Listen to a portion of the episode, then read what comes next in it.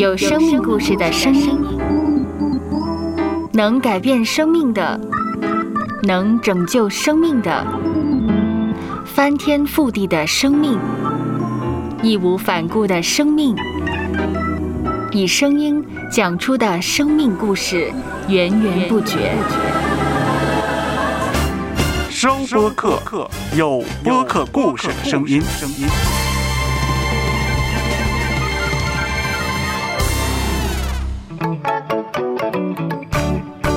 方形西瓜，跳出框框的问与答，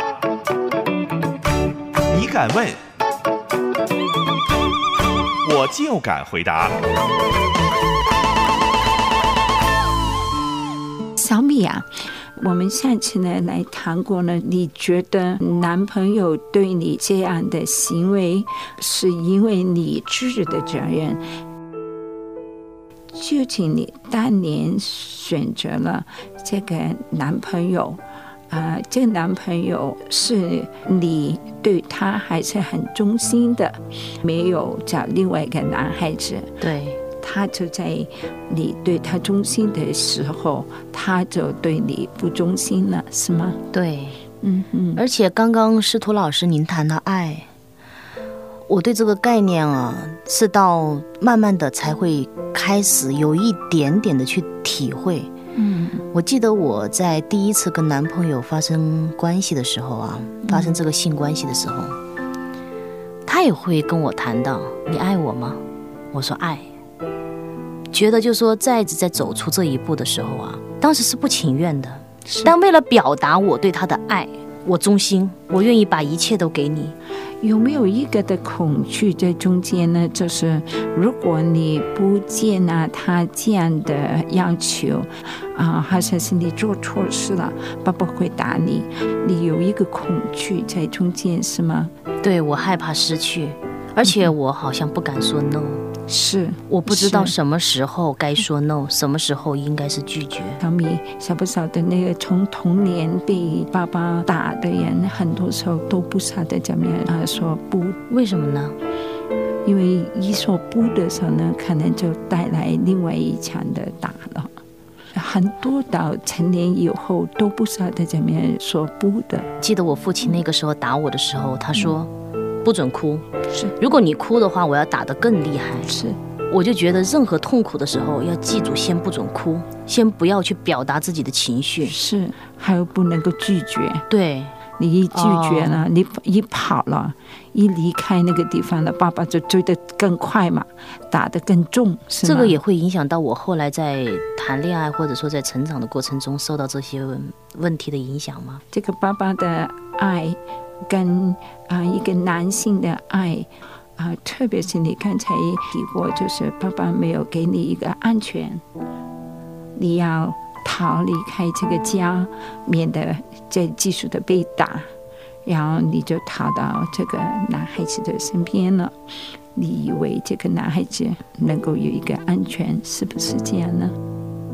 由于父亲是这种脾气呢，他们呢就为了保护我，我特别是母亲，反而变得特别溺爱，觉得父亲没有给予足够多，他就把作为父亲的角色和所有作为母亲的角色，他就一个人承担下来。然后对于我呢，又显得特别的关注，特别的溺爱，还是很混混乱，很混乱。妈妈的角色好像是很乱了，权威的呢，还是爱的呢？还是给你一个的底线？底线在哪呢？对，，没有。好像是那个底线很模糊的时候，就让这个男孩子更让你那个底线更模糊了，是吗？对，我有没有想过，嗯，这个男孩子的责任在哪呢？他有责任吗？但我就是还是咬定一点，我觉得如果我不去这样做，有勇气说 no，如果我知道去辨别这些事情，那我就不会有这些危险，也不会走到这一步。难道我的这种想法错了吗？你觉得呢？没错，果你生产的一个很正常的家庭，从来没有暴力的家庭，你晓得那个底线，你看见爸爸是给你有足够的保护，错的时候不是打你，错的时候帮助你改，你会有必要需要这样早就离开家吗？有这样早就能够需要就就需要找一个男朋友吗？因为我没有在那样的家庭成长，嗯，因为我只能说我现在的感受是真实的。你刚才提过了，有些个女孩子六岁、十七岁、十八岁的时候，她们没有选择这样。你觉得那些孩子为什么这样的选择呢？因为家可能或者说是已经给了他足够的这个吸引力，我没有得到这样的吸引力，也很混乱。还有一个自我表现吧，因为那个时候好像谈恋爱是一个风气，有一种同辈的一种压力，只有漂亮的女孩、受人吸引的女孩，这是一个能证明自己吸引力的一种方式。被肯定了，对，可能现在觉得是这样，当时的话，因为根本意识不到这些问题，就已经走上这条路了。是。如果现在你在想，如果这十分是满分的责任在在你的身上边，啊、十分是在男朋友身上边责任，你分占多少呢？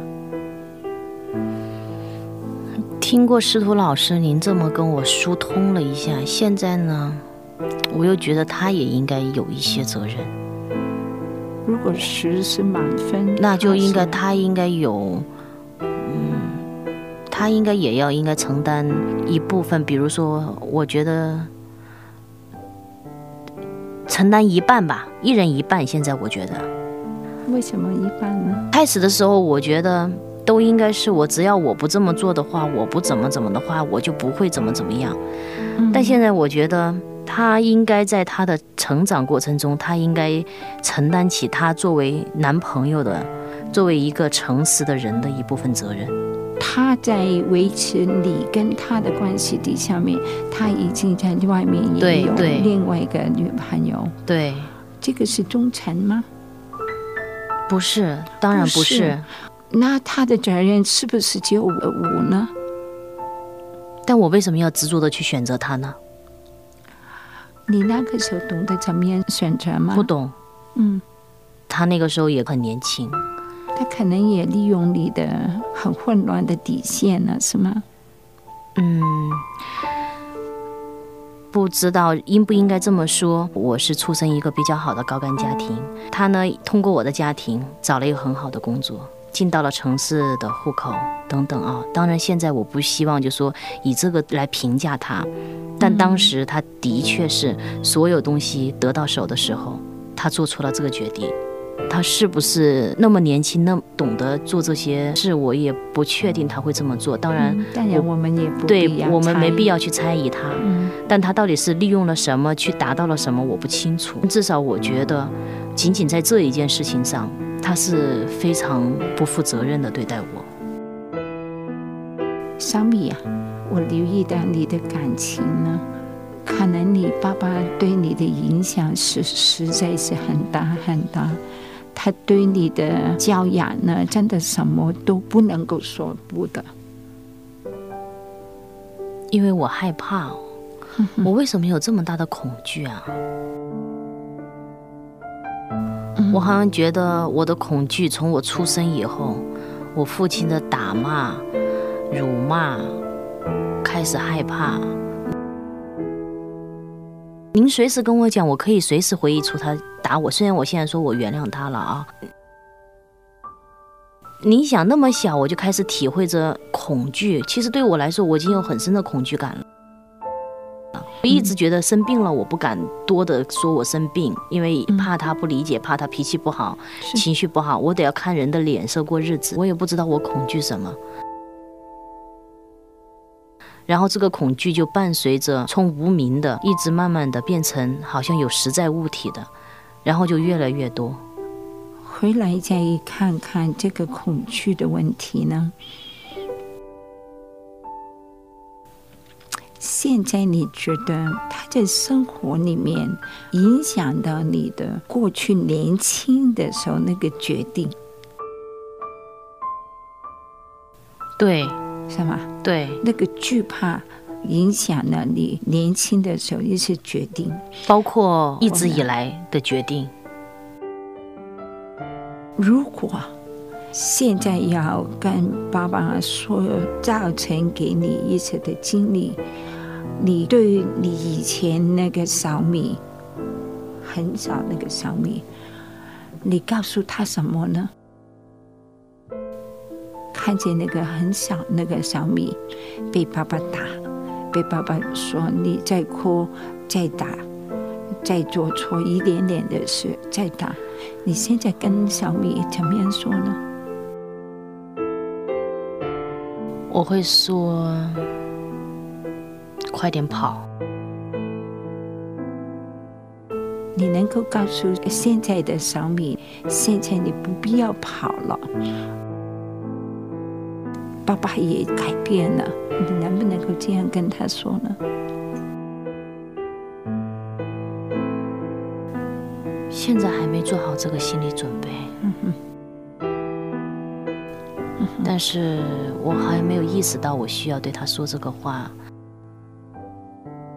因为刚刚你问我这个问题，我的直觉就是告诉他快点跑，就是让他跑。这个也是很正常、很正常，小米，因为从零岁到五岁的小孩子，他们生长的环境就成为好像是我们的电脑里面的那个硬盘一样的装了进去了，很不是一个容易的事来清理那个硬盘。当然，我们相信肯定是能够做到的。有一天，你慢慢的啊，一点一点的来清理，一点一点的能鼓励。从小小就已经很惧怕这个小米，慢慢去改变，慢慢去告诉这个小米，小米，现爸爸已经不是这样的了，以前的事已经过去了。也可以告诉小米，过去做的错误的决定是有很多很多你不明白的原因。现在，小米，你已经可以走出来了。你可能是可以慢慢的、安静的人跟他这样说。收 Podcast，有播客故事的声音。播客不是一种新玩意儿，认真对待每一个故事，聆听每一个声音，说出来彼此帮助，互相加油。收播客，有播客故事的声音。